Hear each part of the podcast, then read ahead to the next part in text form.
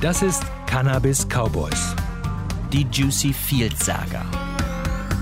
Die Geschichte einer Firma, die Anlegern viel Geld versprach.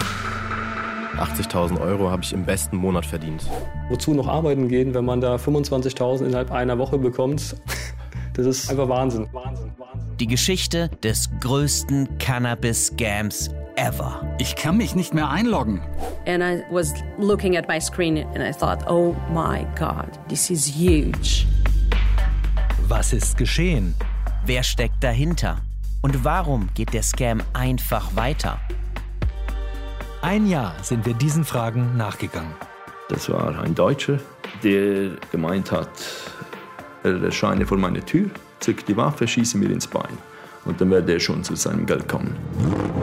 We have owners that sometimes like to be flashy, hence why they like cannabis and crypto.